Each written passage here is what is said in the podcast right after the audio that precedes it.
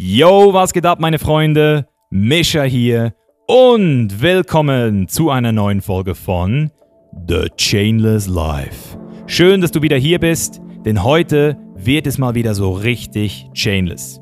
Wenn du nämlich das Gefühl hast, Mischa, du bist in den letzten vier Jahren so viel gereist, du hast so viele Länder gesehen, dann gib mir jetzt eine Minute, dir Backpacking Simon vorzustellen. Backpacking Simon dokumentiert nämlich seit fünf Jahren seine Reisen auf YouTube, damals noch in Deutsch, heute komplett in Englisch und er hat tatsächlich schon über 70 Länder bereist. Und da kannst du dir ja sicher vorstellen, dass da einiges an Storymaterial zusammengekommen ist. Und deswegen sprechen wir natürlich heute vor allem über seine Reisen, um seine Erfahrungen, die er rund um den Globus gemacht hat, wo er in seinen Augen in Zukunft vielleicht sogar sich vorstellen könnte zu bleiben. Und wir reden natürlich auch über seine kontroverse Story im Iran. Er wurde ja dort über sechs Wochen festgehalten, weil der iranische Geheimdienst tatsächlich gedacht hat, Simon wäre ein Spion, weil er mal kurz die Drohne hat steigen lassen. Deswegen, wenn dich das interessiert, dann bleib jetzt dran und ich wünsche viel Spaß mit dem Gespräch mit Backpacking Simon.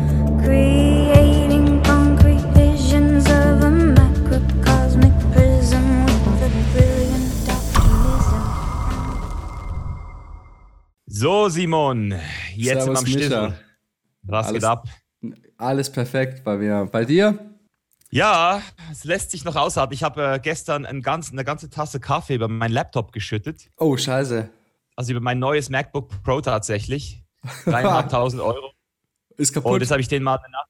Ja, es, äh, gestern war er kaputt, jetzt habe ich ihn in der Nacht in, in, den Reis gestellt und tatsächlich nehmen wir jetzt doch noch eine Folge auf hier. Ach was, wie krass ist das denn? Das hätte ich nicht gedacht, dass er das überlebt. Der Highlander. Ja, der neue MacBook Pro ist wirklich genial. Also, es ist mein absolutes Lieblingsstück bis jetzt gewesen. Deswegen war der Herzschmerz gestern auch, auch real. Boah, kann ich mir vorstellen. Dreieinhalbtausend Euro, ciao. Ja, Mann. Hey, wo sitzt du eigentlich gerade jetzt? In Deutschland. Ah, also, okay. Also, du bist geblieben. Ich musste wieder zurück, sagen wir es mal so. Also, ich konnte nicht wirklich. Ja, mir wurde von allen Ecken geraten, komm doch bitte nach Deutschland. Hier wäre es am besten die Corona-Pandemie zu überstehen. Du sitzt gerade auch in der Schweiz, oder? Du hast dich ins Lebkuchenhaus locken lassen, Simon. Ja, richtig. Aber du bist auch wieder back in der Schweiz, oder, Micha? Ja, ja, ja, ja. Ich bin auch geflüchtet, mehr oder weniger. Ich weiß gar nicht, wo du warst. Dein letzter Vlog habe ich aus Argentinien gesehen. Warst du auch in Argentinien? Kann das sein? Ich war in Argentinien auch, bin danach noch nach Bolivien und nach Peru. Und dann ganz am Ende war ich nochmal in Jamaika. Und dort ja, ist dann die ganze Corona-Situation eskaliert und dann habe ich einen der letzten Flüge erwischt, zurück nach Deutschland noch. Okay, wie lange war das her? Das ist jetzt ungefähr einen Monat her, ja. Ah, also schon einen Monat, hä? Ja, ja. Und, und, was war denn die Situation? Also, warum hast du dich gegen Jamaika entschieden, wenn man das so sagen darf? Gut, da ist es gar nicht so extrem geworden mit der Corona-Krise, ehrlich gesagt, weil es da auch ultra heiß war und man sagt ja, es breitet sich da nicht so aus. Aber es hieß dann, ja, es gibt bald keine Rückflüge mehr nach Deutschland und äh, in Jamaika haben sie dann auch Ausgangssperren verhängt, ganz extreme. Und dann habe ich halt gedacht, so, ja gut, dann gehst halt lieber heim, checkst mal ein bisschen die Familie ab, was die so treibt. Die hatte ich auch eh schon lange nicht mehr gesehen. So, die sind jetzt auch mal froh, dass ich mal wieder ein bisschen länger hier bin, ja. Ja, hast du dann direkt wieder ein Zimmer bei deinen Eltern, wo du abpennen kannst und so? So in der Art, ja. Ja, geil. Das ist natürlich nice. Und dann, als du nach Deutschland gekommen bist, musstest du da schon dich self quarantine? War das schon ein Thema damals? Also das war auf jeden Fall die Gesetzeslage damals, dass es hieß, Reisende, die nach Deutschland zurückkommen, müssen sich 14 Tage quarantine, aber richtig kontrolliert wird es ja auch nicht. Also das liegt ja bei dir selbst, dann ist ja deine eigene Aufgabe. Ja, der Kollege ist letzte Woche aus Thailand zurückgekommen und dann haben die ihm so gesagt, ja, wir rufen dich zweimal pro Tag an, so gib uns deine Handynummer. Ist aber nie jetzt? was gekommen. Ja, aber es ist nie was passiert. Also das, ich denke, das ist halt so dieses Alibi, so ein bisschen die Leute abschrecken schon mal so. Angst machen, ja, ja. ja. Hast du Angst aktuell? Ach, nö, nicht. Also kommt drauf an, vor was. Also vor Corona nicht. Wir sind ja auf jeden Fall nicht Risikogruppe und ich habe nur ein bisschen Angst, wie das jetzt weitergehen soll, wie lange das alles noch weitergeht, wie lange wir nicht mehr reisen können und man kann ja absolut das nicht abschätzen. Ja, es ist sehr schwer abzuschätzen und Ich habe gehört, vier bis fünf Jahre Flugverkehr eingeschränkt. Dann habe ich gehört, Tourismus zwei, drei Jahre. Ich habe letzte Woche in Booking-Aktien investiert, weil ich einfach gedacht habe, hey, die sind jetzt so im Keller. Aber jetzt habe ich mir überlegt, wenn das natürlich jetzt noch länger Reisesperren gibt, dann könnten die wahrscheinlich noch mal ein bisschen lower gehen. Deswegen, es ist nicht so einfach. Aber was würdest du denn jetzt abschätzen? Wann geht es bei dir wieder auf Achse? Ich hoffe äh, in zwei Monaten rum. Also ich bin da optimistisch, ich sag's mal so, ich bin da eher Optimist. Ich will wieder zurück nach Jamaika, weil ich wollte eigentlich länger bleiben, ja, und wurde dann gezwungen, nach Hause zu gehen. Und deswegen, ähm, ja, ich habe jetzt auch schon nach Flügen geschaut, gibt ja einen Direktflug von Frankfurt nach Jamaika. Und der wird auch schon wieder angeboten in zwei Monaten. Also ich ja. bin zuversichtlich. Ich weiß es natürlich nicht. Das kann sein, wenn man den bucht, wird er wieder gecancelt. Aber mhm. ja, ich bin zuversichtlich, dass das wieder klappt. Ja. Was hat dir an Jamaika so gut gefallen, dass du da direkt nochmal hin willst? Um, das ist schwierig. Also ich, das Land, das hat einen ganz anderen Vibe. So, das habe ich noch nie irgendwo erlebt. Ich war ja in fast 70 Ländern oder so schon unterwegs. Wow. Und Jamaika ist einzigartig. Ich weiß auch nicht. Die Menschen sind ganz anders drauf. Die haben eine ganz andere Mentalität, sind viel offener, reden gleich mit dir. Ich weiß nicht, wenn man noch nie dort war, kann man sich das sehr schwer vorstellen. Aber Aha. jeden Menschen, den ich kennengelernt habe, der schon mal dort war, findet es übertrieben geil dort. Du kennst ja auch den Sarazar, also mit dem warst du auch schon mal unterwegs, habe ich gehört. Äh, mit ja, dem war ich ja, ja auch in Jamaika unterwegs und der hat sich auch so krass in das Land verknallt. Geil. Ja, ich habe nur so einen Vlog von dir gesehen, wo du da so in einem Haus und so einem Typen bist und der dir so einen Fischtee macht und ja, einen Ganja mit dir draußen. Da muss ich lachen, ey. Ja, das ist lustig gewesen. Aber das Video ist auch echt äh, relativ gut angekommen auf YouTube.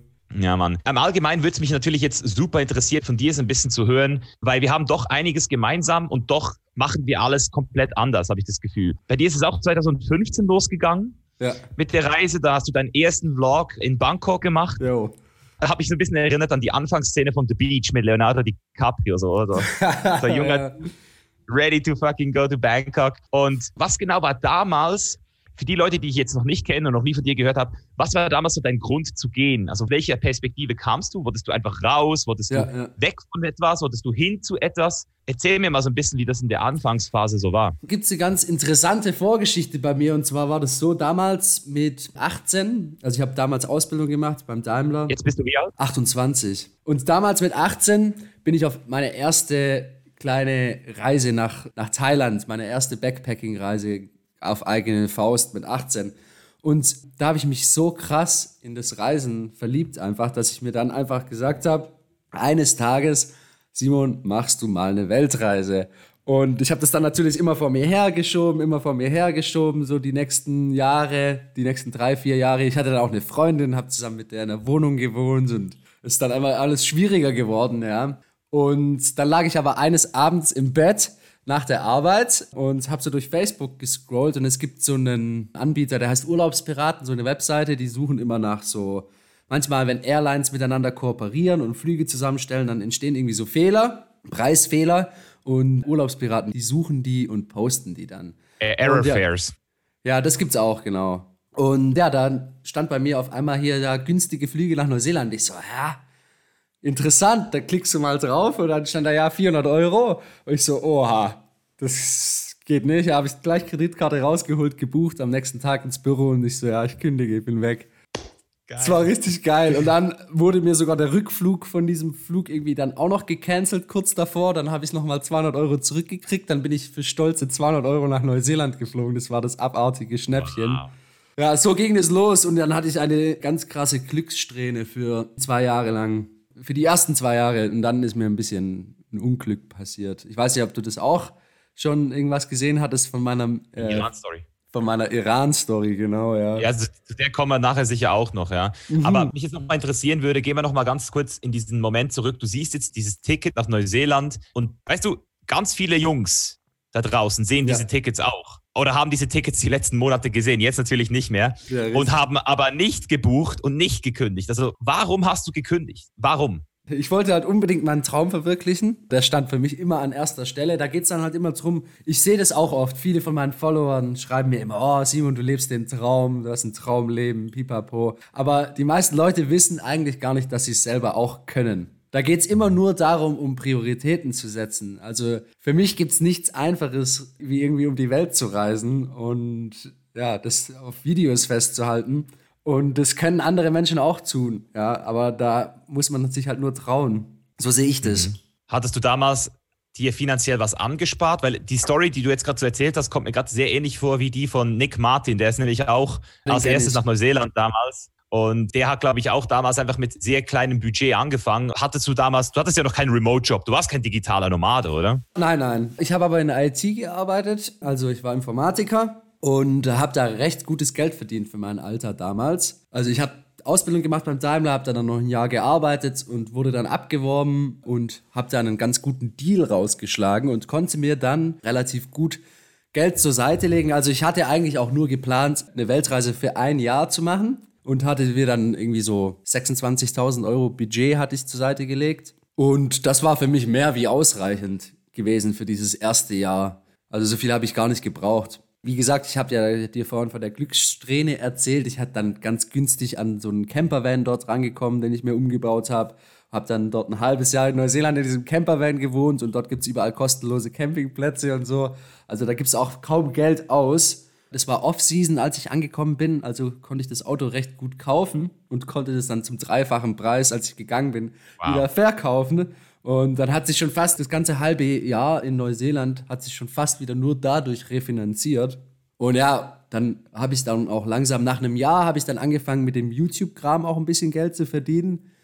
Und es war damals so gewesen, dass ich eigentlich mit meiner Ex-Freundin ausgemacht hatte, dass ich nach einem Jahr Weltreise, dass wir uns dann zusammen in Thailand treffen und dann fliegen wir zusammen zurück nach Hause und alles ist wieder gut. Das hat natürlich so nicht funktioniert. Wer hätte es gedacht? Wir haben uns natürlich getrennt während der Reise. Und dann habe ich mir halt auch nach einem Jahr gedacht, so, ja, jetzt sollst du eigentlich nach Hause, du verdienst jetzt aber schon Geld mit dem ganzen Kram. Verlänger doch einfach mal noch um ein Jahr. Und jetzt sind es halt schon fünf. so schnell kann es gehen. Krass. Was mich jetzt noch interessieren würde, jetzt hast du gesagt, natürlich ging das in die Hose mit der Freundin. Warum war das denn natürlich? Wusstest du das unterbewusst schon oder war das eher so ja. das Modell des Reisens, was da die Beziehung einfach zu krass gechallenged hat? Also es war halt immer die Situation, dass ich halt meinen Traum gelebt habe zu dem Zeitpunkt. Meine Ex-Freundin war zu Hause, hat ganz normal weitergearbeitet, weißt und ja, dann gab es dann halt auch immer viel Eifersucht, wenn dann mal ein paar Mädels da irgendwie auch in Neuseeland auf dem Campingplatz waren. Und du kannst dir dann vorstellen, das schaukelt sich dann so hoch, man diskutiert, sie ist eifersüchtig, weil du die geilste Zeit deines Lebens hast und sie sitzt daheim, muss arbeiten. Und dann irgendwann haben wir uns gesagt, ja komm, das macht so keinen Sinn, wir ziehen uns nur beide gegenseitig runter, lassen wir's. Ja, auf jeden Fall wenn du halt in der Phase deines Lebens bist, wo du dich noch selbst entdecken willst, du bist jung und die andere ja. Person, du hast jetzt gesagt, sie musste zu Hause arbeiten, aber sie hatte ja auch eine Wahl. Also sie hätte auch sagen können, hey, ich komme mit oder, ja. also ich gehe jetzt mal nicht davon aus, dass du es ihr verboten hättest. Verboten habe ich es ihr nicht, aber für mich war es immer mein Traum, dass ich eine Weltreise ganz alleine mache. So, ich weiß nicht, so die ersten Jahre ging es mir auch immer darum, extrem viel mit Einheimischen in Kontakt zu sein und halt das Land richtig kennenzulernen, weißt Nicht so, ja, ich setze mich jetzt hier in irgendein Vier-Sterne-Hotel und poste auf Instagram, dass ich hier bin, ja, und dann war es das. Das war nicht mein Style oder ist es auch immer noch nicht. Ich versuche dann irgendwie Freunde zu finden, die irgendwie Einheimische sind, die mir dann das Land zeigen, mit denen rumzureisen und so. Das hat mir immer am meisten Spaß gemacht am Reisen. Mhm. Ja, das muss ich sagen, das habe ich bei dir sehr krass gesehen in deinen Vlogs.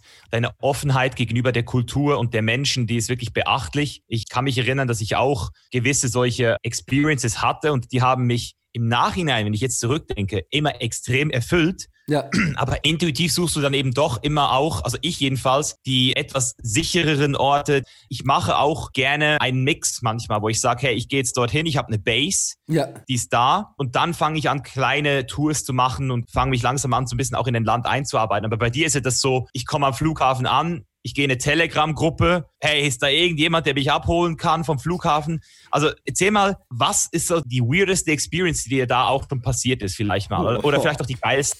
Also, ich kann mal eine ganz, ganz, ganz verrückte Geschichte erzählen. Die habe ich auch so noch nie veröffentlicht, weil ja, die ist schon ein bisschen, die, die ist schon ein bisschen, habe ich mich noch nicht getraut, das irgendwie äh, öffentlich zu erzählen haben. Aber ich hau's jetzt mal raus, pass auf. Und zwar war das so, das war das erste Mal, als ich in Pakistan war. Und zwei Wochen bevor mein Flug nach Pakistan ging, konnte mir auch unter dem Land Pakistan überhaupt nichts vorstellen, weil ich noch nie dort gewesen war. Und ja, ich habe gedacht, gehst einfach mal hin, guckst dir mal an. Auf jeden Fall stand ich zwei Wochen davor auf der Straße in Chiang Mai, also das ist in Thailand, stand ich auf der Straße und habe so auf so einen Tuk-Tuk, auf so einen Rikscha habe ich gewartet. Da gibt es so Hop-on, Hop-off-Rikschas, wo man einfach reinspringen kann und dann wieder raus, weiter oben an der Straße. Auf jeden Fall bin ich kurz in das Tuk-Tuk reingesprungen, weil ich zum Einkaufszentrum wollte. Und dann steigt auf einmal jemand zu in diese Rikscha rein.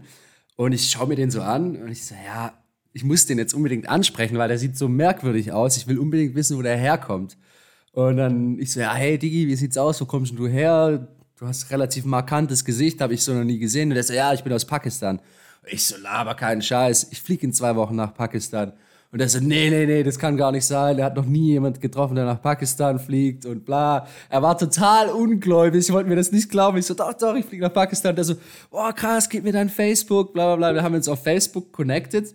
Und ich den ganzen Vorfall schon wieder vergessen gehabt, einen Tag vorm Flug, fällt mir das so wieder ein. Ich so, oh, stimmt, ich habe ja jemanden aus Pakistan kennengelernt, habe ich dem kurz eine Facebook-Nachricht geschrieben, du, mein Flug geht morgen. Der so, oh, krass, gut, welche Flugnummer, pipapo. Ich so, ja, die und die Flugnummer, ja, alles klar, er holt mich ab. Ich so, ah, brauchst mich nicht abholen, passt schon, gell? Das, ja, doch, doch, ich muss dich abholen und so.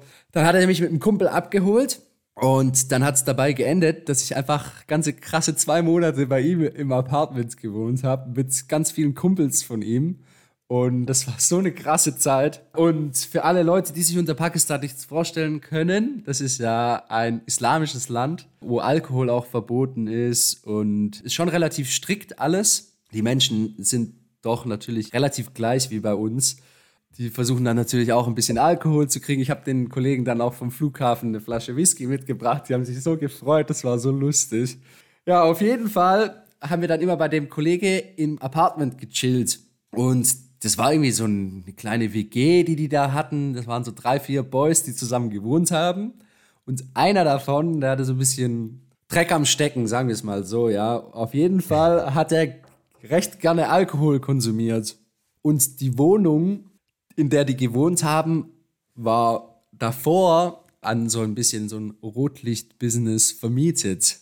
Deswegen war diese Wohnung leider auch Polizei bekannt. Aber das wussten die damals, als die dort wohnen, wussten die das nicht. Ja, gut, dann eines Abends haben die sich irgendwie so ein bisschen Bier gekauft. Also du musst dir dort Alkohol beim Dealer kaufen in wow. Pakistan. Und ja, dann hatten die Alkohol dort und hatten auch noch irgendwie eine Flasche Schnaps organisiert. Und ja, wir waren so separat in einem anderen Zimmer und die haben auf der anderen Seite ein bisschen Party gemacht. Auf einmal stand die Polizei vor der Tür. Und da ging es richtig ab. So. Die wollten die nicht reinlassen, klar, weil die was ganz, ganz Illegales machen, hier Alkohol trinken und so. Das ist gar nicht gern gesehen. Da bist du richtiger Verbrecher in Pakistan. Und ja, da haben die Bullen die Tür eingetreten und da ging es da richtig ab. Die sind dann mit, haben mit AK-47 dann die Wohnung gestürmt. Ich, ich saß in der Ecke ich wusste gar nicht, was ich sagen soll, weil mich hat die Polizei komplett ignoriert, ja. Die haben nicht ein Wort mit mir geredet. Und einer hat sich mit der Polizei sogar geprügelt. ich habe mich kaputt gelacht danach. Es war eine ganz, ganz merkwürdige Situation. So was habe ich noch nicht gesehen. Auf jeden Fall haben die sich geprügelt, haben sich übelst angeschrien, sich beleidigt und pipapo. Und dann zehn Minuten später hat der eine auf einmal Essen geholt, hat es dem Polizist gebracht und dann gingen die Verhandlungen los fürs Bestechungsgeld. Hm. Also das war auch eine sehr, sehr, sehr komische Situation, dann da zu sitzen in dem Zimmer und zu sehen, wie die Bullen da korrupt sich dann das Geld beschaffen und der musste dann irgendwie 100 Euro Strafe bezahlen, was sehr viel Geld ist für dort. Ja, das ist ein gutes Stichwort. Über das habe ich auch noch nicht so oft geredet, aber das ist mir natürlich auch schon einige Male jetzt äh, nicht nur passiert, sondern ich habe es auch gesehen und auch schon von Leuten gehört. Also die ganze Welt ist eigentlich korrupt. Also hier in der Schweiz, hier könntest du, glaube ich, keinen Ziegelstein bauen, wenn der nicht genehmigt wurde durch irgendein Bauamt. Ja. Und ich baue jetzt gerade in Thailand etwas und wie das dort läuft, das, das ist schon ganz, ganz, ganz crazy. Und dort hat mir zum Beispiel auch jemand mal eine Story erzählt, dass wenn du dort als Weißer, als Farang einen Thai anfährst oder irgendeinen Unfall baust mit einem Thai, dann kommen die Bullen und die handeln dann mit dir vor Ort halt einfach ein Bestechungsgeld aus. Also die Bullen kriegen ein bisschen was, das Opfer kriegt ein bisschen was und das geht dann so weit, dass wenn du jemanden umbringst dort, dass es dann halt einfach irgendwie, also da gibt es einen Preis auf so einem Leben. Das Verrückt. ist völlig crazy. Da zahlst du dann, glaube ich, so 120.000 Euro und dann bist du aber wieder frei. So, weißt du, das ist völlig crazy. Also auf Boah. der einen Seite natürlich eventuell auch beruhigend, dass du weißt, dass wenn mal irgendwie etwas passieren könnte, dich da rauskaufen ja, könntest. Ja. Aber es kann ja natürlich auch in die andere Richtung gehen. Und das ist mir schon in Bali passiert oder auch in Kolumbien ist uns das mal passiert. So ein kolumbianischer Cop zu uns kommt, dem Kollegen eine 100-Euro-Note abnimmt und sagt, da ist Kokain dran, die konfiszieren wir jetzt. so, also, whatever, weißt du? Äh, gut, an welchem Geldschein in Kolumbien ist kein Kokain dran? Würde ich mal, würde ich mal so behaupten, ja das ist ja das, was viele Leute abschreckt. Wir haben ja so diese Gründe, wieso Leute es nicht aus Deutschland rausschaffen. Es ist so, hey, ich habe Angst, kein Geld mehr zu haben, ich habe Angst, krank zu werden, was auch ein berechtigter Grund sein kann. Ja. Und ich habe auch Angst, mit Gesetzen und eventuellen Sachen in Konflikt zu kommen. Wie siehst du das im Allgemeinen, der jetzt schon über 70 Länder bereist hat? Also siehst du da auch tendenzielle Gefahr oder ist es eher situativ? Ja, gut, also ja, ich war immer eher so der Optimist gewesen bis dann meine Iran-Story vorgefallen ist. Seit diesem Vorfall bin ich halt auch schon viel, viel vorsichtiger geworden, was so die Gesetzeslage generell in Ländern angeht. Also man muss da schon auch immer aufpassen, weil das kann auch alles ganz schön nach hinten losgehen. Ja? Mhm. Also, ja. Ja, erzähl mal vielleicht, also ich habe gestern ein 40-minütiges Video von dir gesehen. Ich habe mir das nochmal angeguckt, einfach um auch die Details zu kennen. Ich denke, jeder, der hier Bock hat, sich das reinzuziehen, wir machen da einfach einen Link in die Show Notes. Ja. Aber vielleicht kannst du trotzdem mal so einen groben Überblick geben über die wichtigsten Eckdaten, was da passiert ist. Gut, das war folgendermaßen. Ich war im Iran, war natürlich auf Weltreise und hatte natürlich eine Drohne dabei. Die wollte ich eigentlich nicht mit in den Iran reinnehmen, aber ich habe dann davor recherchiert und habe dann im Internet auch zu damaligen Zeiten hat es gehießen, ja, das sei gar nicht so ein großes Problem, weil es mit den Drohnen auch noch alles ein relativ neues Thema war. Und ja, ich hatte dann auch überlegt, ob ich die Drohne, ich bin, glaube ich, von Indien aus geflogen in den Iran. Da habe ich gedacht, soll ich die vielleicht irgendwie hier lassen und danach wieder zurück nach Indien kommen, die dann wiederholen und dann weiterfliegen. Und dann habe ich gedacht, ach komm, vergiss es, nimm die Drohne einfach mit. Wird schon, wird schon hinhauen. Gut. Dann im Iran angekommen, alles gut gewesen, richtig interessantes Land, richtig nette Leute. Und ja, ich habe dann auch wieder mal Couchsurfing so ein bisschen ausprobiert. Also an die Leute, die das nicht kennen, das ist eine Plattform, da kannst du einfach deine Couch Leuten, die Reisen zur Verfügung stellen, also für umsonst. Da kannst du einfach Reisende bei dir zu Hause aufnehmen. Und das ist im Iran ganz, ganz krass populär. Also das machen ganz viele dort. Die haben eine richtig krasse Couchsurfing-Kultur, habe ich so auch noch nie davor gesehen. Und ja, aber es ist eigentlich trotzdem illegal, ja. Also die Leute dort dürfen das eigentlich nicht. Also Touristen bei sich zu Hause aufnehmen. Die Regierung möchte das nicht. Die Regierung möchte weiterhin ihr Volk brainwashen ganz krass, wie das Regime im Iran auch so handhabt und funktioniert. Und die haben einen ganz krassen Secret Service, also einen Geheimdienst. Der hat so viel Einfluss und das haben ja meine einheimischen Freunde im Iran auch gesagt, dass die so krass einflussreich dort sind, der Secret Service. Und das konnte ich mir niemals ausmalen, ja, bis dann the shit hit the fan, würde ich mal so sagen. Ja, ich war auf jeden Fall dann eingeladen von einem Freund auf Couchsurfing und das war in einer kleinen Stadt ich weiß nicht, ob die Leute das wissen, aber im Iran gibt es ja so ein bisschen Sanktionen auch mit der USA und zwar aus folgendem Grund, weil da gibt es ein Atomkraftwerk, wo die USA behauptet, der Iran würde da illegal Uran anreichern, um Atomwaffen zu bauen. Und diese Stadt, in der ich war, ist relativ nah an diesem Atomkraftwerk dran. Also das ist ein bisschen eine umstrittene Gegend. Gut, es sind immer noch 100 Kilometer von der Stadt bis zu diesem Atomkraftwerk. Und als ich damals dort war, wusste ich das auch alles gar nicht, dass das da alles so recht nah beieinander liegt. Und die Stadt hatte ich mir auch gar nicht selber ausgesucht. Der hatte mich einfach auf Couchsurfing angeschrieben und die Stadt lag bei mir auf der Route. Eigentlich wollte ich wo ganz anders hin. Da habe ich mir aber gedacht, oh, der klingt nett, schaust mal vorbei. Dann bei dem angekommen, die Familie richtig nett gewesen, die mir alles Mögliche gezeigt dort in der Nähe. Und dann waren wir bei einem Kumpel zum Grillen eingeladen im Garten. Und dann habe ich den Kollegen gefragt, wie sieht's aus? Könnte ich hier mal kurz meine Drohne fliegen? Ist ja ihr Privatgrundstück und so. Und er so, ja, klar, ist überhaupt gar kein Problem. Und dann war folgender Punkt. Im Iran gibt es ein Sprichwort, wenn sich drei Männer unterhalten, hört einer zu, also für den Geheimdienst. Da ist irgendwie fast jeder Dritte ist irgendwie ein Spitze für den iranischen Geheimdienst. Und dann hat sich am Ende auch rausgestellt, dass einer von seinen Freunden, der sich damals auch in dem Garten befunden hat, auch zu dem iranischen Geheimdienst gehört hat als Spitzel und der hatte mich dann verpfiffen beim Geheimdienst. Der hat dann angerufen, du Kollegen, passt mal auf, da ist ein Tourist, der fliegt hier mit einer Drohne rum. Checkt den mal ab, guckt mal, was der so macht. ja, und dann haben die uns angefangen zu beschatten. Wir haben davon natürlich gar nichts mitbekommen. Wir haben uns dann, glaube ich, eine ganze Woche beschattet gehabt, haben uns zugeschaut, wie wir Kaffee getrunken haben und wie wir rausgefahren sind.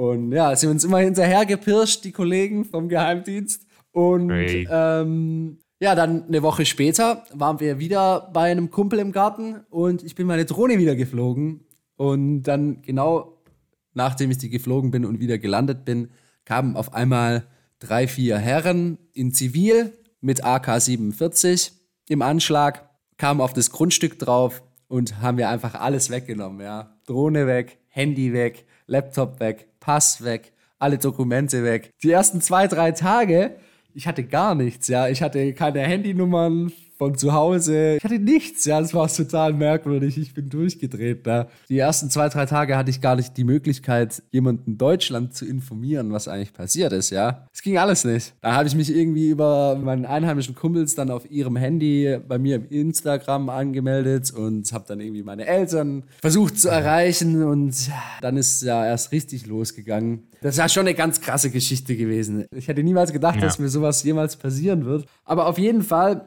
ging das dann immer weiter. Der Geheimdienst hat eigentlich zu mir immer gesagt, ja, es ist alles in Ordnung und du kriegst dein Zeug eigentlich einen Tag später direkt schon wieder zurück. Arschlecken, Feuerwerk. Eine Woche später, also die haben sich dann erstmal eine ganze Woche gar nicht mehr bei mir gemeldet, obwohl sie mir davor versprochen hatten, hoch und heilig, ja, du kriegst deine Sachen direkt wieder, überhaupt gar kein Problem und so, du bist hier Gast und bin ganz nett zu dir und so, aber das war alles nur gelogen. Die haben sich dann erstmal gar nicht mehr gemeldet und ja, nach einer Woche hieß es dann auf einmal, ja, du bist doch Spion, du bist doch hier, um uns auszuspionieren. Da haben sie mich vorgeladen in irgendein kleines schäbiges Büro und haben mir die ganze Zeit Vorwürfe gemacht. Ich wäre hier zur Spionage und ob ich schon in Israel war und die haben uns dann auch echt angeschrien im Verhör. Das ging teilweise bis zu vier Stunden haben die uns dann dann angeschrien und richtig mental auch Druck gemacht. Ich weiß nicht, mich hat das damals irgendwie nicht so belastet. Mir ging es zum Glück relativ gut dort bei der Gastfamilie, wo ich war. Und die haben sich auch gut um mich gekümmert. Aber da war es dann halt so, dass auch einer von den Richtern bestochen worden ist von dem Geheimdienst, weil der Geheimdienst, der wollte mich unbedingt in den Bau stecken. Ja, die Krass. wollten mich unbedingt im Gefängnis sehen. Ohne Grund. Das war ja das Krasseste, weil bei dem ersten Verhör habe ich dann gefragt, ja, wie sieht es denn aus? Was ist denn jetzt genau das Problem? Was habe ich denn falsch gemacht? Und die Drohne war dann ganz, ganz plötzlich gar nicht das Problem gewesen. Die haben sich nämlich die ganzen Videos auf der Drohne angeschaut und da hast du halt einfach nichts gesehen. Ich habe so ein bisschen die Berge gefilmt gehabt, weißt die so um den Garten drumherum waren. Es war eine total öde Sandlandschaft, ja. Das war total langweilig zum Anschauen. Und die haben da natürlich nichts gefunden, was sie mir vorhalten haben können. Dann hatte ich aber auf dieser Kamera hier, also auf meiner Kamera, mit der ich meine Vlogs filme, hatte ich auf einer Autofahrt ein bisschen aus dem Fenster so eine Ölraffinerie gefilmt. Und das fanden sie gar nicht lustig. Und das haben sie mir dann vorgehalten, dass das die Spionage wäre, die ich hier mache. Und deswegen soll ich jetzt in den Knast und alles Mögliche. Auf jeden Fall war es so, dass wenn man auf Google nach dieser Ölraffinerie gesucht hat, ja, da hat man dann Drohnenvideos vorgeschlagen bekommen und es, es gab alle Informationen im Internet und Bilder und alles Mögliche. Und da habe ich einfach gedacht, die wollen mich doch hier verarschen, das kann doch nicht in ihr Scheiß ernst sein, dass so eine öffentliche Einrichtung, die selber auf ihrer Webseite so Drohnenshots äh, von über der Ölraffinerie veröffentlicht, dass ich dann dafür in Bau gehen soll, wenn ich so ein bisschen eine wackelige Aufnahme gemacht habe, wie ich mit dem Auto da dran vorbeifahre, ja. Also ich habe mich total verarscht gefühlt in dem Moment und wir haben dann später auch rausgefunden, also ich bin da in so ein Politikfettnäpfchen reingetreten und dieser Geheimdienst, dem sein einziges Ziel war eigentlich, iranische Häftlinge, die in Deutschland im Gefängnis sitzen, im Gefangenenaustausch auszutauschen. Aus diesem Grund wollten die mich einbuchten. So hieß es das am Ende. Krass. Krass, oder? Ja, wenn du ja. sowas mal erlebt hast, boah. Also ich habe es gestern versucht zusammenzurechnen. Es sind, glaube ich, sechs Wochen gewesen, in der du in, im Iran warst, oder? Mhm. So plus minus. Wow. Die erste eineinhalb Wochen war ich, glaube ich, so noch relativ free auf eigene Tour unterwegs und dann ist das alles schon passiert. Mhm. Und das ging dann auch von Instanz zu Instanz. Der erste Richter hat gesagt, ja, ich bin unschuldig. Dann musste der Richter, der über dem Richter war, musste das wieder bestätigen oder halt einfach, ja, ich weiß nicht, ob es in Deutschland sowas auch gibt, dass wenn ein Richter ein Urteil fällt, dass dann ein anderer, der die höhere Instanz hat, das Urteil nochmal absegnen muss. Auf jeden Fall war es so, dass der erste Richter hat mich freigesprochen, der zweite Richter war so korrupt und bestochen vom Geheimdienst, der hat dann gesagt, ich bin schuldig. Dann hätte ich eigentlich sogar auch in den Knast müssen, aber mein damaliger Couchsurfing-Host, sein Vater, also die Familie, die hat dann eine Bürgschaft für mich übernommen beim Gericht, also eine Einzugsermächtigung auf den ihr Konto gegeben, über 2000 Euro. Das heißt, wenn ich nicht zum Gerichtstermin erschienen wäre, dann hätten die bei meiner Gastfamilie einfach mal 2000 Euro abgebucht. Und das finde ich auch schon wieder krass. Da sieht man mal, wie gastfreundlich die Leute sind. Würden deine Eltern für irgendeinen dahergelaufenen Irani sowas machen, dass sie sie einfach zum Gericht gehen und sich dann finanziell für den verpflichten, so weißt? Gut, die haben sich auch geschämt für ihr Land und was da passiert ist und wollten das alles wieder gut machen und so, aber trotzdem finde ich es immer noch krass, dass die Familie sowas für mich gemacht hat, obwohl die mich ja eigentlich gar nicht so wirklich gekannt haben, ja. Hätte auch sein können, dass ich auf einmal abhau. Ja, auf jeden Fall. Oder wir sagen ja immer so, es gibt gewisse Länder, die wollen wir nicht bereisen wegen dem Government. Aber es ist eigentlich auch wiederum unfair, weil die Leute, die dort wohnen, die können oft gar nichts dafür für das. Also, ja, ja, ja. also auch China oder Russland, das sind zum Beispiel zwei Länder, die sind mir rein government-technisch sehr unsympathisch, so von außen. Mir auch. Auch Amerika zu einem gewissen Teil habe ich auch schon sehr schlechte Erfahrungen gemacht, wurde ich auch schon festgenommen an der mexikanischen Grenze. Oha. Ja, aber nur ein paar Stunden, nicht, nicht ein paar Wochen. ja, ja, besser Und ist es. Wenn du aber dann im Land bist, da sind eigentlich selten wirklich Leute, die dich wirklich abfacken. Also das ist eben so ein bisschen das Ding, gell? Das ist auch so meine Erfahrung. Umso schlimmer die Regierung ist, umso schlimmer das Regime oder was auch immer, desto freundlicher und gastfreundlicher sind die, sind die Einheimischen dort. Das habe ich in Pakistan erlebt. Die haben auch eine Regierung, gut, die bessert sich langsam. Und im Iran auch. Das ist ja ein ganz totalitärer Staat dort, die alles bestimmen, die zwingen mich auch zum Glaube und allem. Mhm. Ja, aber ich habe das so auf meiner Reise festgestellt, umso schlimmer die Länder sind von der Regierung her, vom Government, desto freundlicher mhm. und auch interessierter sind die Leute am Westen. Und ja, es waren ja. für mich ganz tolle Erfahrungen, aber halt auch ganz ja. schlimme Erfahrungen dabei. Vielleicht noch eine Frage zu diesem ganzen Iran-Thema. Das ja. habe ich mich gestern die ganze Zeit gefragt, während ich dir zugehört habe. Und ich gemerkt habe, dass du schon sehr emotional warst. Weil du bist eigentlich, also in all deinen Vlog bist du der entspannteste Typ, so down to earth, extrem sozial, intelligent auch. Man merkt richtig, wie du den Schlüssel zu Leuten findest und gar keine Awkwardness auftauchen lässt. Also ich kann mich erinnern, ich hatte da früher noch viel mehr Mühe beim Vloggen, diese ca Casual.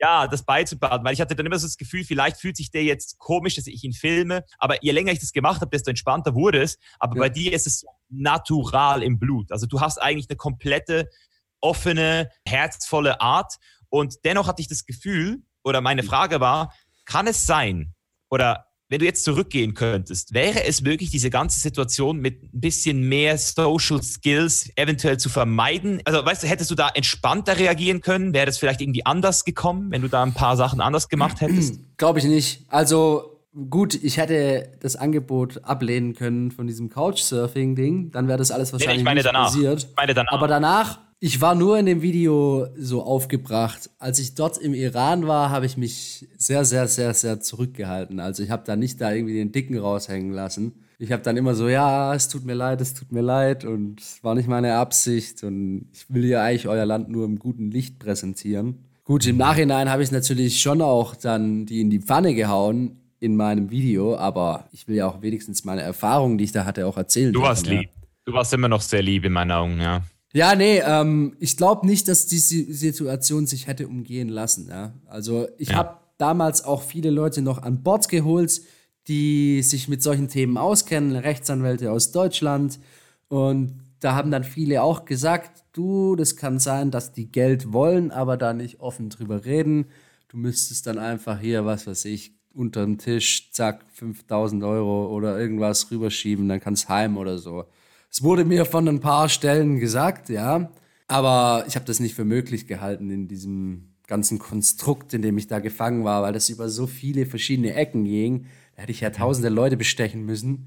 Nee, das war alles zu offiziell, das war alles schon beim Gericht eingetütet, das ging da alles seinen offiziellen Weg, aber nach einer Weile habe ich dann auch irgendwann so richtig den, ja, so ein Rechtsstaat kann man das ja nicht nennen, was die dort im Iran haben, aber ich habe einfach den Glaube an dieses ganze System dort, was sie haben, einfach verloren, weil der erste Richter spricht mich frei, dann bin ich auf einmal wieder schuldig, dann kommt der nächste Richter und du denkst dir, sag mal, in was für einem Kasperle-Verein bin ich hier eigentlich?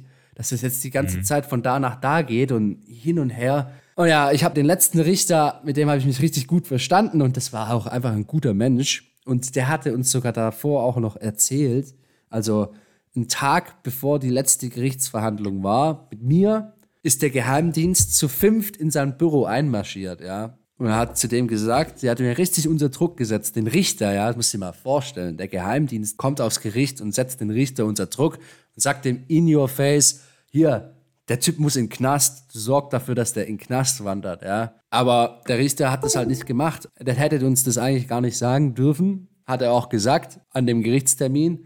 Er hat es uns dann aber ganz am Ende vom Gerichtstermin hat er gesagt, du Jungs, gestern war hier der Geheimdienst da. Aber er sieht mich nicht als Schuldigen, deswegen ich soll einfach heimgehen jetzt und dann ist gut. Und dann wurde ich freigesprochen. Ja. Das war dann ein krasser Moment. Ja, das glaube ich. Wie ich das gehört habe, diese Ungewissheit und dann hast du wieder eine Hoffnung ja. und dann kommt wieder was dazwischen. Immer dieses Hin und Her. Ich glaube, das ist das, was psychisch am meisten abfuckt. Das Up and oder? Down, das ganze ja. Zeit. Ja, hey, bist unschuldig. Ah, bist auf einmal wieder schuldig. Ah, unschuldig. Und ich so, ja, ja, jetzt komm jetzt. Und meine Eltern daheim, weiß ich noch, komplett durchgedreht, konnten nicht mehr pennen und denen ging es noch viel schlechter wie mir. Ich saß da halt im Iran und hatte eigentlich eine ganz lustige Zeit sogar, weil ich war halt abgelenkt. Ich war immer mit der Gastfamilie, wir haben immer irgendwelche Sachen gemacht. Habe ich manchmal schwäbische Maultaschen für die gekocht und so.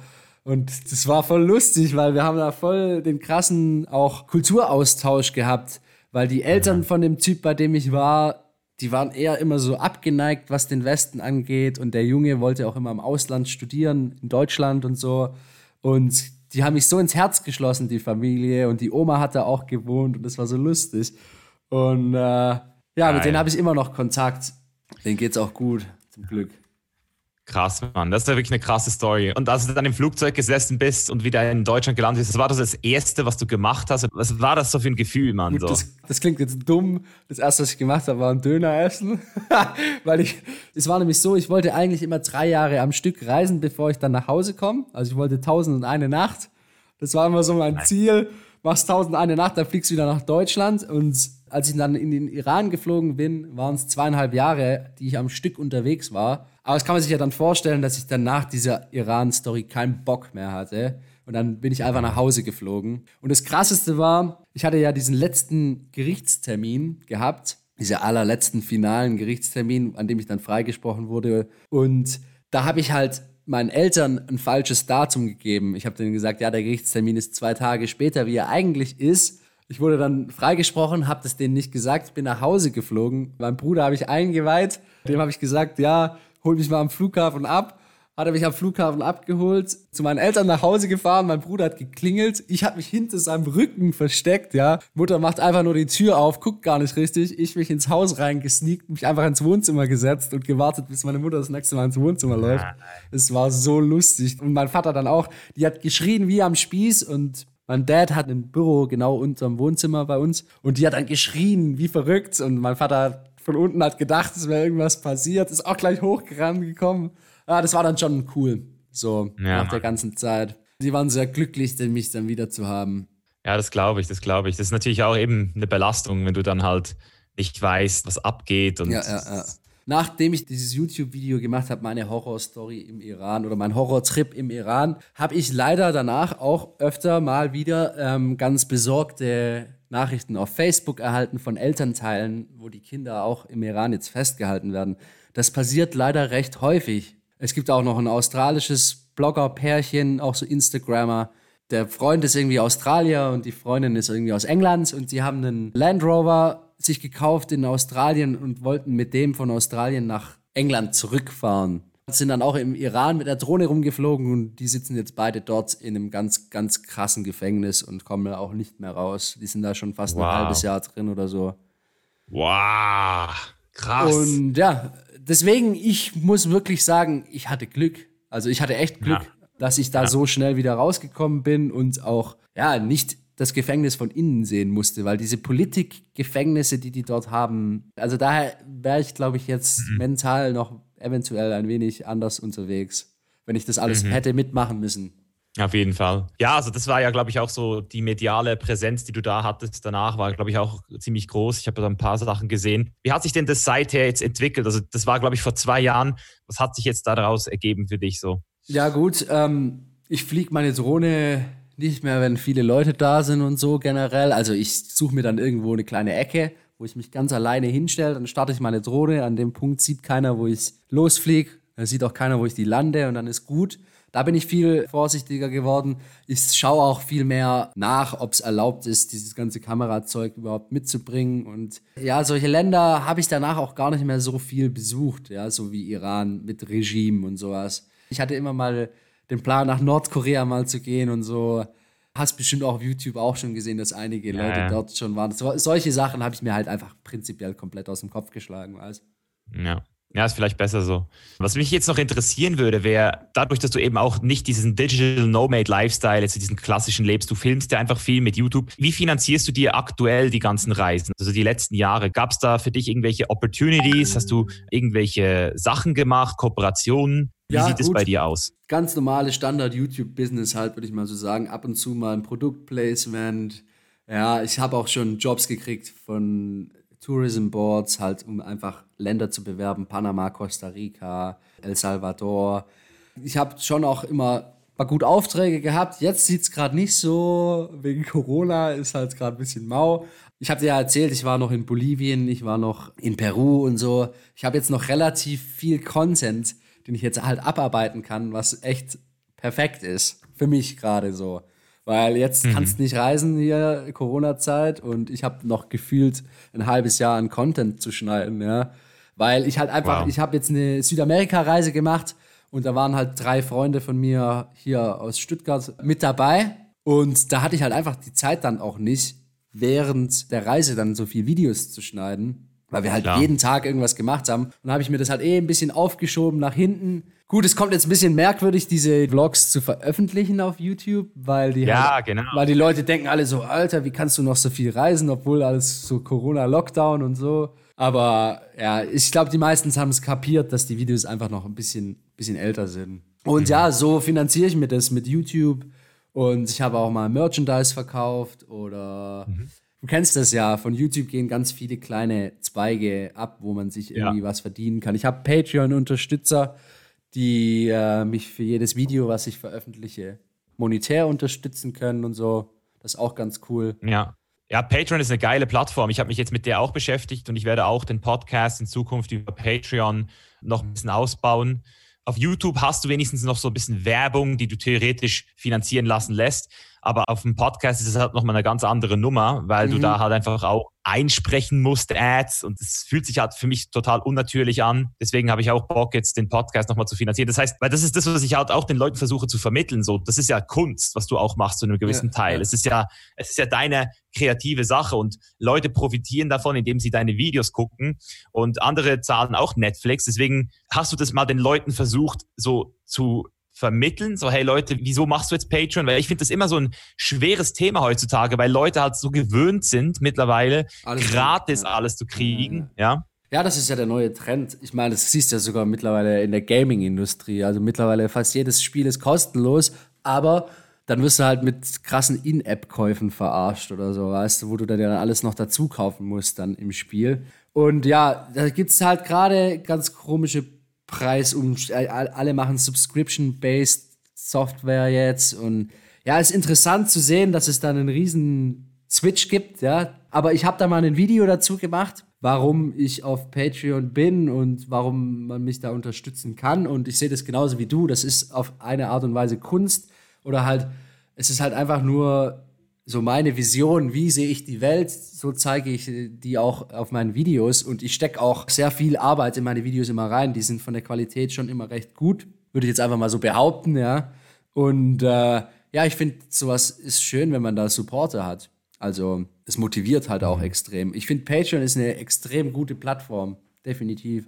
Ja, wir werden jetzt auch äh, anfangen, dort separate QAs hochzuladen und dann halt einfach auch noch so Bonus-Episoden mit gewissen Gästen ja. und einfach mal schauen, wie das ankommt. Weil wir haben Leute, die diesen Podcast schon finanzieren, aber ich denke, über Patreon hast du einfach nochmal eine geilere Message, weil die machen das halt richtig professionell und ja, ja. hast auch die Möglichkeit, das alles zu positionieren. Also ich muss sagen, als ich gestern nochmal, ich habe jetzt die letzten paar Wochen immer mal wieder ein Video geguckt, seit wir diesen äh, Termin hier hatten. Ja. Und ich muss schon sagen, so manchmal kriege ich schon wieder Bock, auch mal so wieder so dieses Vlogging live. Also weißt du, es ist so, wenn ich so zurückdenke an das Vloggen, dann denke ich eigentlich immer an so eine auch ziemlich stressige Zeit irgendwo. Ja, definitiv. Und das wollte ich jetzt einfach nochmal so von dir wissen. Dadurch, dass du ja auch so viel reist und so viel siehst, hast du manchmal nicht auch das Gefühl, weil das war der Grund, wieso ich aufgehört habe mit diesen Daily Vlogs, dass es auch so ein bisschen was von diesem Present Moment stiehlt oder also gibt es dann auch so Phasen, wo du sagst, hey, heute gönne ich mir mal alles nur für mich und filme nichts. Wie handelst du diesen Prozess so für dich? Das gibt's definitiv, ja. Also, äh, ich weiß nicht,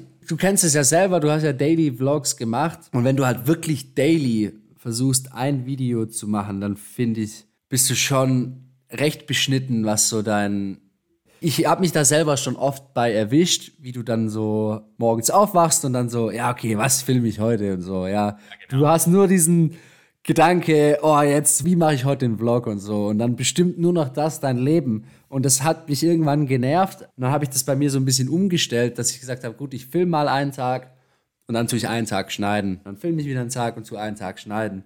Und habe dann auch immer mehr so Momente einfach für mich genommen und habe dann auch gesagt, ja gut, du musst jetzt ja nicht unbedingt jeden Tag ein Video produzieren. Ja, das wäre vielleicht auch ein bisschen übertrieben. Und ja, ich habe da so ein bisschen meine Balance, glaube ich, gefunden du kennst es ja selber auch, die Leute, die den Vlog schauen, die denken immer, boah, der ist bestimmt den ganzen Tag am Filmen. Aber so ist es ja eigentlich auch gar nicht. Es nimmt ja dann eigentlich im Endeffekt eh auch nur so 5% von deinem Tag. Und die ganzen Zuschauer, die ich immer so treffe, und die sagen mir dann auch immer, boah, ich dachte, du filmst viel mehr, weißt Weißt du, du holst die Kamera ab und zu mal kurz raus, machst so ein paar Shots, filmst mal kurz mit deiner Drohne, erzählst ein bisschen was und fertig.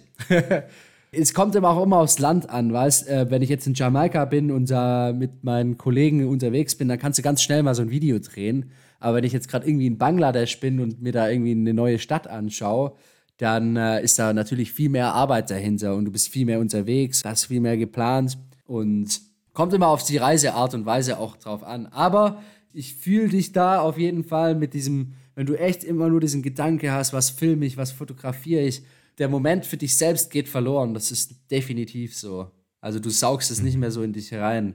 Ja. Ja, ja, das ist eben so ein Ding. Aber jetzt hast du ja eh wieder die Zeit, auch ein bisschen zu reflektieren.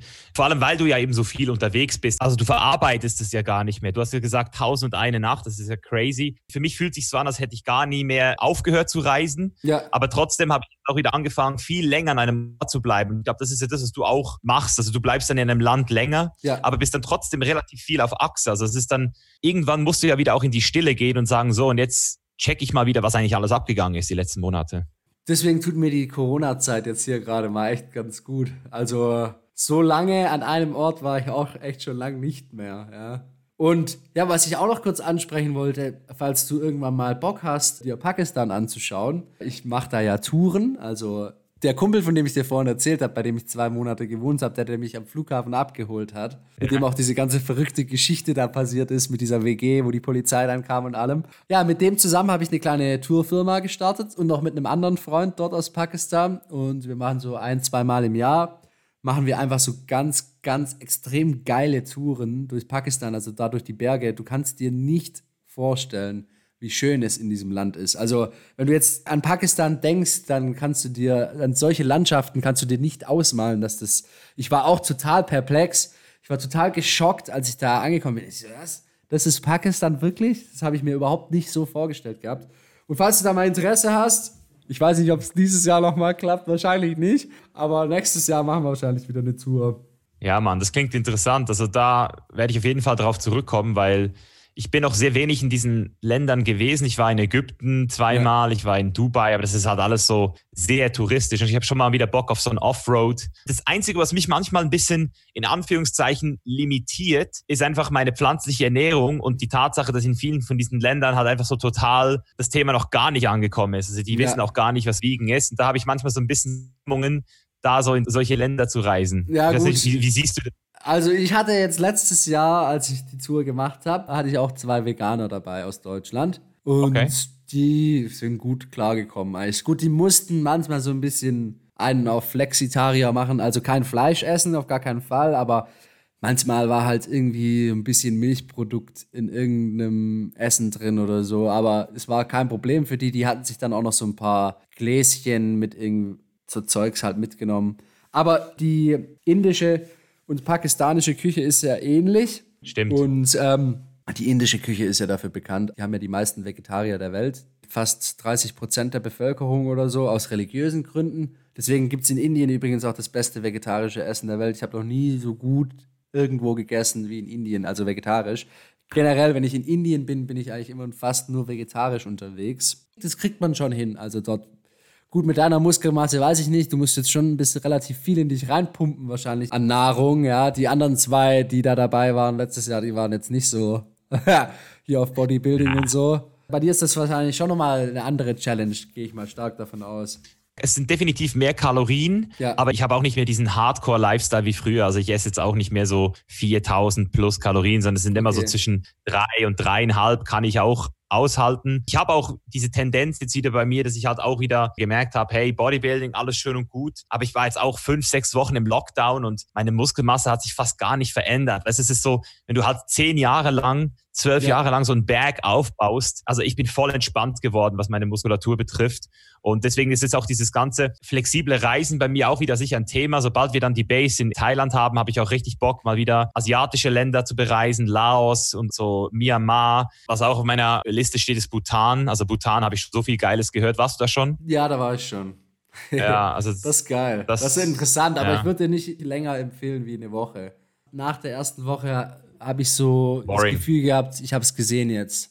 Da muss man mal Props an die Regierung dort, die machen echt alles ganz gut so. Also die Leute dort, du merkst richtig, wie glücklich die Menschen dort in dem Land sind. Also sehr, sehr spezielles Land. Also kann man mit nichts anderem vergleichen, was ich bis jetzt so mhm. gesehen habe. Ja, ich bin großer Fan von den ganzen asiatischen Ländern. Ich finde auch Australien, Neuseeland, da habe ich auch noch so wenig gesehen. Mhm. Da war ich ja erst zweimal jetzt in Australien und es, es lockt mich auch wieder dorthin. Deswegen, das Potenzial ist auf jeden Fall da. Und was mich jetzt auch nochmal interessieren würde, wäre dieser Backpack-Lifestyle, den du ja machst. Also wie viele Koffer nimmst du mit, wenn du überhaupt einen mitnimmst? Koffer gibt es bei mir nicht. Ich habe so einen kleinen Rucksack, so einen Kamerarucksack. Da habe ich meinen Laptop und so, mein ganzes Kameraequipment drin. Und dann habe ich noch einen äh, relativ kleinen, normalen Rucksack, der wiegt so, also 9 Kilo habe ich immer Ge Gepäck. 9 Kilo und dann noch Handgepäck. Das ist dann mein Kamerarucksack. Das war's. Einen checkst du schon ein, oder wie? Einen check ich ein, den 9 Kilo Dinger. Aber mehr wow, habe ich alles nie dabei. das ist crazy. Das tut's mir komplett ah, und da ist warm und kalt Klamotten drin. Also. Also du würdest auch gar nicht mehr mitnehmen wollen, weil du dann nicht mehr so flexibel bist? Boah, oder was nee, ist der Grund? Könnte, ich, ja, das wird mir, ich will nächstes Mal, wenn ich losgehe, nehme ich sogar noch viel weniger mit. Ich will kein Check-in-Luggage mehr haben in Zukunft. Mhm. Du brauchst so wenig. Ich weiß nicht, wenn du fünf Jahre unterwegs warst, dann realisierst du eigentlich mal, wie wenig du eigentlich nur brauchst. Wenn ich jetzt nur nach Jamaika gehe, ja, da wird es mir eine kurze Hose, eine Badehose und ein T-Shirt, zwei, drei T-Shirts, das wird mir komplett reichen. Mehr brauche ich da nicht. Wirklich. Ich könnte da so hinfliegen und ich wäre komplett sorgenlos. Ja, was brauchst du da groß? Ich meine, keine Ahnung, nichts. Bei mir ist, ich habe immer noch einen Kleiderkoffer, weil ja. ich halt auch so immer wieder Kleider zugeschickt kriege von meinem Sponsor Gymshark. Ja. Und der andere Koffer nenne ich gerne den Supplement-Koffer. da nehme ich immer für drei. Ja, gut. Immer drei, vier Monate. Und alleine mein Office, also MacBook, Kameras, Mikrofon, Podcast-Equipment, alleine dieses Ding wiegt immer 13 Kilo. Ich muss jedes Mal, muss ich mich da versuchen reinzuscannen, dass das ja. nicht gecheckt wird. Ich kenne das ich muss auch. da jedes Mal meine Tricks anwenden. Aber ich muss ehrlich sein, also ich habe auch immer, ähm, also mein kleiner Handgepäck mit der ganzen Elektronik auch irgendwie schwerer ist wie mein, mein ganzes Gepäck. Aber bis jetzt hatte ich noch nie Probleme gekriegt eigentlich. Auf den, was weiß ich, paar hundert Flügen, die ich hatte, wurde das noch nie kontrolliert. Ich weiß nicht warum. Ja, es sind eher diese Budget-Airlines, die dich da so manchmal ein bisschen stressen damit. So in Australien gab es so ein paar Mal so Fälle, da musste ich wirklich persistent sein, um da mit dem Koffer ins Flugzeug zu kommen. Aber ja, jetzt machst du ja Vlogs mittlerweile auf Englisch. Das würde mich jetzt auch nochmal interessieren. Was war der Grund, dass du da umgeswitcht bist und wie fühlt sich das an? Der Hauptgrund, warum ich umgestellt habe von Deutsch auf Englisch, war immer jetzt nicht irgendwie Reichweite oder sonst irgendwas. Es war auch überhaupt gar kein monetärer Hintergedanke gewesen. Es war einfach nur der springende Punkt, dass ich immer Leute kennengelernt habe auf meiner Weltreise und die fanden immer meine YouTube-Videos ganz, ganz toll, aber diese, ja, toll, wir können es nicht angucken, ja. Und jeden, den ich genau. kennengelernt habe, egal wo, im Hostel, äh, im Bus oder was der war, ja, was machst du so? Ich mache YouTube-Videos ja, geil, ich will die auch angucken, gib mal dein Ding Stimmt. hier. Ich so, ja, ist deutsch. Oh, scheiße, kann ich nicht angucken. Und das war immer wieder so, die Leute immer so, ah, mach doch Englisch, mach doch Englisch, mach doch Englisch. Und dann, nach drei Jahren, habe ich dann einfach gesagt, alles klar, gut, mach Englisch jetzt. Und dann habe ich einfach gesagt, ich mache jetzt Englisch und meine ganzen Kumpels auf der ganzen Welt können jetzt verfolgen, was ich so mache. Und das finde ich ganz, ganz toll. Gut, es hat sich jetzt auch finanziell gelohnt gehabt. Ich habe auch innerhalb von einem Jahr, glaube ich, dreimal so viel Abonnenten gemacht, wie ich in drei Jahren in Deutsch gemacht habe. Wow. Aber Krass. gut, ist klar, du hast ja eine viel größere Masse an Menschen, die du ansprichst und auch die ganzen Einheimischen. Ich habe mal ein Video gemacht in Bali mit so einem balinesischen Bodybuilder, der so ein bisschen, mal sagen, den Bekanntheitsgrad in Indonesien hat wie Arnold ja. Schwarzenegger. Ja. Und das Video, glaube ich, drei Millionen Klicks oder so gezogen. Ey. Ich so, was? Crazy, crazy. Ja. Ja, so geht es manchmal. Da habe ich ja auch so ein paar Videos. Zum Beispiel das eine mit dem Raster da. Das, was du gesehen hast mit dieser Suppe. Ja. Das hat ja auch drei Millionen Views mittlerweile. Das, crazy. Ja, das ist crazy. Aber die Leute interessiert halt so, so Sachen. Gerade so, Jamaika ist echt sehr beliebt auf YouTube. Das schauen sich die Leute richtig gerne an. Ja, da hast mich angesteckt. Da will ich auch hin jetzt. Ja, kommst mal rum. Ich gehe bald wieder. Ja, Mann. Ich habe da mit dem Valentin ja auch, ich weiß nicht, ob du dem Valentin sein Video angeguckt hast von Jamaika, das kannst du mal machen. Wir haben da mal so ein Testformat einfach mal geschossen, zusammen. Und ja, also dem Sarazar hat es so krass gut gefallen in Jamaika. Wir hatten die Woche unseres Lebens, das war so lustig. Ich hatte das auch alles vorgeplant, so wo wir dann überall anhalten, was wir filmen werden und so, weil ich ja schon ein paar Mal dort war. Und wir denken jetzt sogar schon genauso wie du darüber nach, uns dort eine kleine Base aufzubauen, also das, was du gerade in Thailand machst, haben wir uns überlegt, eventuell in Jamaika ein Grundstück zu kaufen, ja, und dort ein kleines Airbnb auf die Beine zu stellen. Und ja, geil. das könnte ganz geil werden. Und wir sind da auch ja, schon zusammen immer am Schauen, ob wir irgendwo ein Grundstück finden. Nur ist es halt alles nicht so leicht. Da kennst du wahrscheinlich nur zu gut ich schätze jetzt mal, dass Thailand immer noch ein bisschen einfacher ist, weil du dort halt einfach sehr schnell einen guten Anwalt finden kannst. Das ist alles schon tausende Mal gemacht worden. Also ja, gibt es ja. mehr Deutsche, die dort was haben, als man zählen kann. Und bevor ich eigentlich nach Thailand wollte, wollte ich eigentlich das in Costa Rica machen, weil in Costa Rica habe ich mich auch verliebt. Geil. Aber Costa Rica, Alter, mit diesem Landsitting und diesem, wenn du mal nicht dort bist, ein paar Jahre oder dass da jemand einfach kommen kann und es dir wieder so wegnehmen kann. Also das sind die Gesetze so weird, dass ich gesagt habe, da habe ich gar keinen Bock drauf. Und ich weiß halt nicht, wie es in Jamaika ist. Jamaika ist ehrlich gesagt noch relativ easy. Du kannst dir dort als Ausländer einfach Land kaufen. Da ist die Anfrage einfach noch nicht so hoch, dass da irgendwelche Leute Land kaufen wollen. Du kannst da einfach hingehen und dir für, was weiß ich, 10.000, 20.000 Euro ein schönes Stück Land kaufen. Es gibt kaum ein Land, wo ich mich so, keine Ahnung, ich finde, dort ist es einfach entspannt so. Da kann man es einfach aushalten. Jetzt hast du es mir verkauft, Alter. Das geht schnell, ja. Ich komme vorbei, Alter, ich schwör's dir. Ich bin Nein, es, es ist wirklich, wirklich mal ein Besuchchen wert dort. Also das hat bei mir einen bleibenden Eindruck hinterlassen. Ja, das muss was heißen mit 70 Ländern auf der Liste. Ja. Auf jeden Fall. Ja, ja. Gut, jetzt haben wir ja schon so ein bisschen über deine zukünftige Ideen gesprochen. Das heißt, deine Vision, die vor fünf Jahren gestartet ist, die Welt zu erkunden, wie sehen so die nächsten fünf Jahre jetzt bei dir aus? So? Ich muss ehrlich sein, ich bin jetzt so ziemlich, also es gibt jetzt nicht noch irgendwelche Länder, wo ich sage, wow, da muss ich unbedingt noch hin und das will ich unbedingt noch sehen und ich muss jetzt noch ganz viele neue Sachen entdecken. Da bin ich, glaube ich, raus jetzt. Also ich werde öfter jetzt noch in die Länder gehen, in denen es mir richtig gut gefallen hat und da auch weiterhin Videos machen und vielleicht mich auch irgendwo ein bisschen setteln, ja, vielleicht da ein Airbnb-Projekt starten mit dem Valentin auf Jamaika, hier die Firma in Pakistan vielleicht noch ein bisschen weiter ausbauen. Es gibt schon auch noch so ein paar Sachen, die ich ganz gern mal machen würde, zum Beispiel in die Antarktik oder in die Arktik fahren, irgendwie mit so einem krassen Eisbrecher oder so. Sowas hätte ich schon mal Bock noch drauf, weißt du, ganz, ganz krasse Reiseprojekte. Ich weiß nicht, ob du den Fun for Louis kennst. Äh, ist ja einer ja. der größten Reiseblogger der Welt. Und ja, der hat auch so, so ein paar ganz coole Sachen gemacht. So ja, mit dem Flugzeug um die Welt fliegen oder so. Weißt du, war so ein paar verrückte, Travel-Sachen vielleicht mal in Angriff nehmen, vielleicht mal ein paar größere Projekte. Man weiß es nicht. Ich bin da mal ganz, ganz offen und lasse das alles mal auf mich zukommen, was da jetzt noch. Wir wissen ja jetzt eh nicht, wie es bei uns so weitergeht mit dem ganzen Corona-Zeug. Es könnte ja auch noch ein, zwei Jahre so weitergehen. Ich bin da voll heiß drauf, auch den Leuten jetzt das auch wieder zu beweisen. Also wir haben auch schon eine Facebook-Gruppe mit Christoph Heuermann gestartet, ja. ähm, Corona Travelers. Also auch für die Leute, die jetzt gerade rumreisen wollen, ich bin da optimistisch. Ja, gut. Ich habe jetzt auch letztens Besuch gekriegt von jemand aus Luxemburg und eigentlich sind die Grenzen zu, ja. Ja, ist einfach über die Grenze gesneakt at night.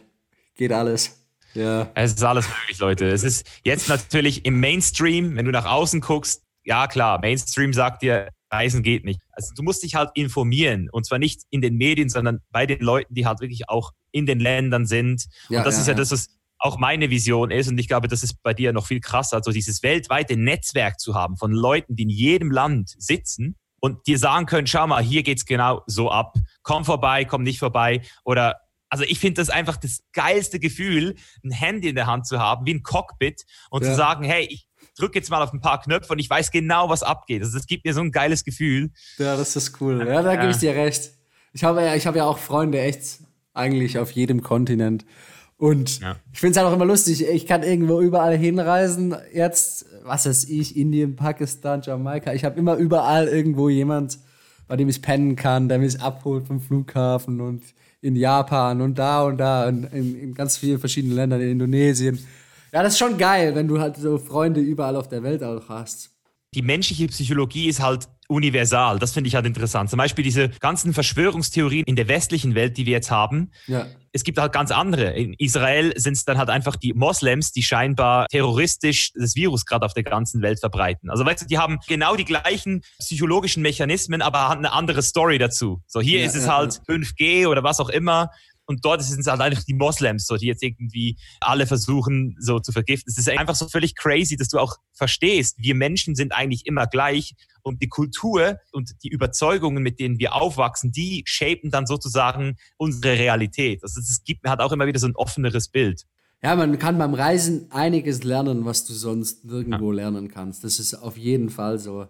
Ich habe auch viel über Geld und den Wert von Geld habe ich irgendwie, glaube ich, viel gelernt.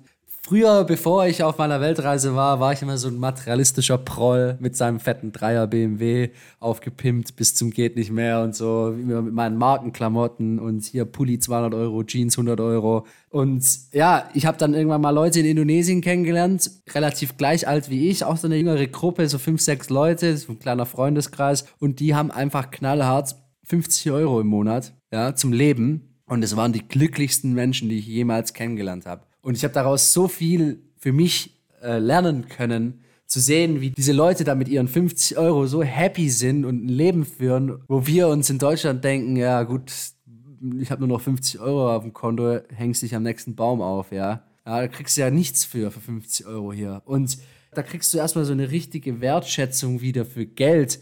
Wenn du dann sowas siehst, das gibt dir einfach mal eine komplett andere Perspektive, ja. Und genauso stelle ich es mir eben auch in Thailand immer wieder. Also es ist immer wieder so das Feeling, Flipflops, Scooter, Tanktop, Sonnencreme und du hast eigentlich alles, was du brauchst. Kaufst dir eine Flasche Wasser, gehst an den Strand, fährst rum. Es ist einfach so, dein Brain hat einfach viel weniger Volumen, das es verarbeiten muss. Das fängt schon bei den kleinsten, subtilsten Sachen an. Und das mit dem Geld ist auch so eine Sache. Das gibt dir halt auch so eine innere Sicherheit, dass egal was passiert, du immer am Start sein wirst. Also diese Angst des Verarmens, was wir lustigerweise in Deutschland mehr haben als in allen anderen Ländern, in denen ich je war, die ist einfach nicht mehr da bei mir so. Es ist so, ich werde immer irgendwie genau durchkommen. Ja. Genau das gleiche Gefühl habe ich auch. Aber ich weiß nicht, ob das bei dir auch so ist, dass man dadurch so ein bisschen den Ansporn verliert, weil du denkst dir so, ja, ich bin eh safe, so. Was? Mhm. So, so denke ich mir oft wenn ich irgendwie Arbeit aufschiebe oder sowas, denke ich so, ah ja, komm. Keine Ahnung, wird yeah. schon hinhauen. Ich habe halt in Anführungszeichen Glück, dass meine Ziele, die ich habe, auch einen gewissen materiellen Erfolg erfordern. Ja, ja. Also die Ergebnisse, die ich erzielen will, schließen gewisse finanzielle Bedingungen mit ein. Und deswegen eben jetzt zum Beispiel diese Villa, die ich baue, ich will ein Retreat Center dort. Also ich will Leute eine exklusive Erfahrung bieten, die sie sonst nirgends auf der Welt kriegen. Und ich will ein Podcast-Studio wie Joe Rogan in dieser Villa Geil. haben, dass ich Leute wie dich dann auch einlade, mit dir einen geilen Tag verbringe und wir dann am Abend uns hinsetzen und nicht so wie jetzt, sondern real, so weißt du, so richtig ja, real ja, dann auch. Ja. Das finde ich das echt heißt, cool, ja. Ja, und, und diese Vision, die treibt mich natürlich auch weiterhin an, meine Financials einigermaßen straight zu halten und gibt mir aber trotzdem die Sicherheit, die ich brauche, dass ich auch mal ein bisschen was riskiere. Oder das ist ja das Ding, wenn du halt was hast, was dich antreibt, machst du auch mehr, du bist produktiver, du bist klarer, du bist zielstrebiger. Das heißt, es ist, es ist halt auch ein Mindset-Game am Ende des Tages. Deswegen, wenn du jetzt dieses Grundstück in äh, Jamaika siehst vor dir schon und du das schon riechen kannst, die Breeze, die Seebrise, mit Sarasada Sachen aufzubauen, je mehr du das siehst, desto krasser wirst du auch wieder hasseln dafür. Das garantiere ich dir. Ja, das stimmt auf jeden Fall. Ja, ja mal gucken, mal gucken. Wie, wie alt bist du denn da eigentlich in, in Thailand jetzt schon mit deiner Villa? Also bei wie viel Prozent des Projektes ungefähr? Wir haben den Vertrag im August unterschrieben, final, und haben dann angefangen im November mhm. zu bauen, das Geil. Fundament. Und wir sind jetzt aufgrund der Tatsache, dass jetzt durch den Lockdown einige Leute aus Burma und Laos zurück mussten ja, ja. und auch gewisse Materialien jetzt nicht mehr geliefert werden können, werden wir wahrscheinlich, also der Plan war eigentlich im Januar zu meinem Geburtstag, zu meinem 30. die Wähler zu haben, aber es wird jetzt wahrscheinlich doch eher April, schätze ich mal. Und, ähm, Ach was, du bist ja genauso alt wie ich. Ja, ein Jahr älter, glaube ich, ja. Ja, gut. Wann bist du geboren? 90? 91. Ja, ich bin auch 91er. Yeah. Oh yeah. Das hätte ich gar nicht gedacht. Ich dachte immer, du wärst ein, zwei Jahre älter wie ich. Oder drei, vier Jahre älter wie ich sogar, dachte ich immer. Ist der Bart, Bro, ist der Bart. das ist der Bart. Ja, dafür kriege ich immer das Kompliment, dass ich noch sehr jung mich gehalten habe. Du musst dann immer noch den Ausweis zeigen, wenn du Alkohol kaufen willst irgendwo. Ja, zum Glück trinke ich nicht mehr. Habe ich aufgehört mit, mit Alkohol trinken. Sehr gut. Hast du dich pakistanischen Kultur, hast du dich der äh, gefügt? ja, kann man so sagen. Ja, keine Ahnung. Ich weiß nicht, ich hab's halt irgendwie immer. Alkohol tut mir einfach nicht gut. Also ich, ich fühle mich so scheiße den Tag danach, wenn ich was getrunken habe. Ja, geht mir genau gleich. Also ich bin seit acht Jahren trocken jetzt. Acht Jahre schon, krass. Alter. Ah, ich, bei mir sind es erst, glaube ich, ja. zweieinhalb, drei fast. Ich trinke schon ab und zu mal noch ein Bier und so, ja, beim Grillen mit den Kumpels und so, aber halt nur für den Geschmack und nicht irgendwie, um betrunken zu werden. Ja, ja du bist da ja auch recht offen, was das Thema angeht. Ich finde, da gibt es viel bessere Alternativen wie Alkohol, irgendwie Spaß zu haben, ja. Brauche ich jetzt nicht ja, weiter drauf da, eingehen. Das, aha, okay. ja, es ist, also ich finde auch das, ich finde auch das Thema halt nochmal so ein komplett, es kann nochmal ein komplett anderer, neuer äh, Podcast werden. Da können wir mal vielleicht in Thailand oder in Jamaika dann drüber reden. In Jamaika wäre wär das ganz passend, glaube ich. so ja, vom Topic. Ja, ich bin ultra gespannt. Du hast mich auf jeden Fall gesold. Wir bleiben in Kontakt. Ich schicke dir nachher noch meine WhatsApp-Nummer und Leute, dann hört ihr uns dann das nächste Mal in, äh, in Jamaika dann. Gut stoned. So machen wir das. das wird lustig, ja, auf jeden Fall. Ja, das können wir mal machen. Geil. Also, kannst du dir mal angucken, das Land. Bis jetzt, jeder, der da war, den ich kenne, ist schwer begeistert. Und die wollen eigentlich auch, fast alle wollen immer wiederkommen, ja. Die, die Bevölkerung dort, die haben eher so ein bisschen, die haben so ein bisschen eine rauere und härtere Art, miteinander umzugehen. Ich weiß nicht, warst du schon in ein paar Ländern unterwegs, wo die Bevölkerung. In karibischen dunkel, Ländern. Ja, oder generell, wo die Bevölkerung einfach dunkelhäutig ist. Die haben so ein bisschen also, einen anderen ich weiß nicht, so ein bisschen ein anderes Temperament und so eine Umgangsweise einfach mit miteinander. Da muss man erstmal drauf klarkommen, aber sobald man damit umgehen kann, ist das eigentlich ganz geil so.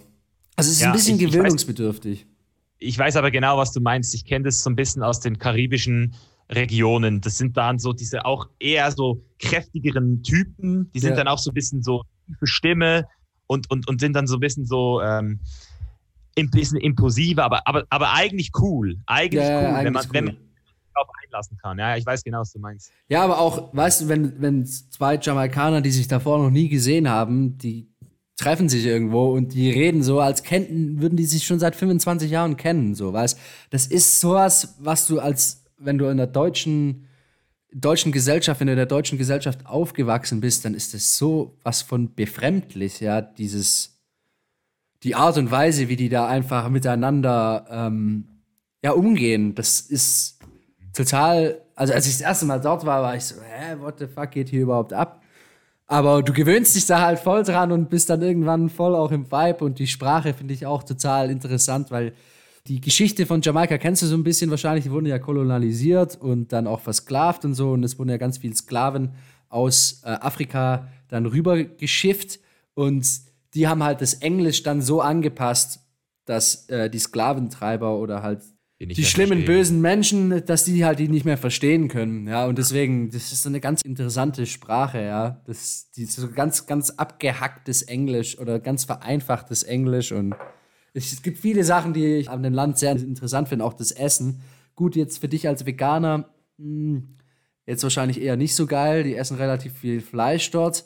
Aber es gibt äh, auch mit den Rastafaris also die sind ja noch krasser drauf wie Veganer. Also die essen ja nur, also Eital heißt es. Ich weiß nicht, ob dir das was sagt. Das ist denen ihre Diet, Eital. Und alles, was aus dem Boden kommt, einfach nur. Geil. Und ich habe mal äh, einen kennengelernt dort in Jamaika, auch einen 91-jährigen Rastafari, ja.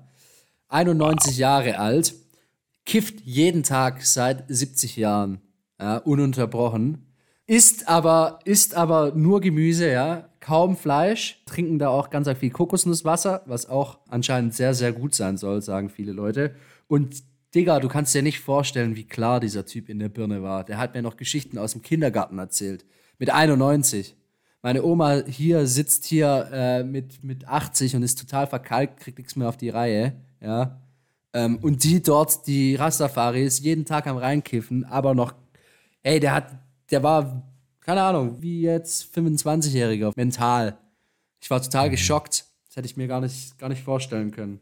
Ja, es gibt einige Faktoren. Also ich habe mich im Thema Gesundheit habe ich mich sehr stark äh, damit beschäftigt und das ist multikausal, es sind diverse Gründe, aber einer der Gründe ist natürlich schon nur alleine Sonne, Alter. Ich sag's dir, schon nur mhm. was Sonne, Vitamin D auf deinen Gefühlszustand und auf deine Vitalität ausmacht, das ist schon so ein krasser Unterschied. Dann kommt auch natürlich Community dazu, also wie also wenn der 91 war, dann gehe ich davon aus, dass der auch immer noch in seiner Community halt auch ein Teil war. Und hier ist es ja so, dass alte Leute gar nicht mehr wirklich so gewertschätzt werden. Die mhm. werden dann so fast schon so wie abgeschoben so. Das ist natürlich ein krasser Unterschied. Also die Blue Zones, die fünf Blue Zones dieser Welt, wo die Leute äh, durchschnittlich 100 Jahre alt werden, die haben alle eins gemeinsam und zwar, die sind alle integriert in die Community. Also das, da mhm. gibt's keine Altersheim und so ein Scheiß. Das gibt's dort nicht. Das ist halt alles wirklich komplett so. Wir sind ein Ding. Wir haben Freundschaften, Familie. Es ist eine ganz andere Kultur, als wir uns das vorstellen können. Und das macht natürlich auch nochmal was aus. Ich glaube auch und definitiv, dass diese Gefühlslage oder Depression oder dass, wenn es dir schlecht geht, dass es auch sehr viel ausmacht, auf jeden Fall. Wenn du dann alleine in irgendeinem Altersheim sitzt, keiner kommt dich besuchen dir geht's die ganze Zeit schlecht. Dass du dann nicht alt wirst, kein Wunder, ja. Deswegen machen wir auch den Podcast hier, Leute, damit ihr seht, es gibt hier genügend Evidenz, dass ein geiles Leben überhaupt nicht äh, viel ähm, mit sich bringen muss, außer eben der Tatsache, dass man es einfach verdammt nochmal sich holen muss, machen muss. Weil niemand wird zu dir kommen und sagen, hey, hast du Lust auf eine Weltreise? Nein, du musst verdammt nochmal ins scheiß Flugzeug steigen und sagen, fuck it, ich gehe jetzt, let's do it. Ja, ja. Und du hättest das damals mal sehen sollen, hey, als ich meinen Job gekündigt habe, es kam jeder zu mir angekrochen aus meiner alten Firma. Simon, du machst den größten Fehler deines Lebens. Du hängst deine komplette Karriere an den Nagel. Du ruinierst dein Leben. Simon, das ist der größte ah. Fehler überhaupt. Jeder wollte mich davon versuchen abzuhalten, ja, außer halt meine Freunde und Familie, die die halt komplett supporten, was ich tue und immer hinter mir stehen. Aber damals in der Arbeit, hey, ich wurde teilweise, äh, mein Geschäftsführer, der hat eine Stunde lang auf mich eingeredet, ob ich eigentlich noch ganz dicht wäre. Ich hätte die besten Aufstiegsmöglichkeiten und ich könnte auch jetzt nicht meinen Job an den Nagel hängen, was mir eigentlich einfällt und ja, wie mein Leben eigentlich weitergehen soll. Weißt du, die haben mir so richtig versucht, Angst zu machen und jetzt schau mich an. Was, was lebe ich für ein Leben? ja. Also, keine Ahnung. Das fand ich richtig asozial damals. Also richtig, ähm, weißt du, wenn du schon, wenn ein Mensch schon so weit ist, dass er kurz davor steht, seinen Traum zu verwirklichen, dann sei doch bitte wenigstens so fair und lass ihn sein Ding durchziehen, ja. Und versuche ihn nicht davon abzuhalten. Wenn jemand einen Traum hat und den versucht zu verwirklichen, gibt es nichts Besseres, wie wenn er das auch tut.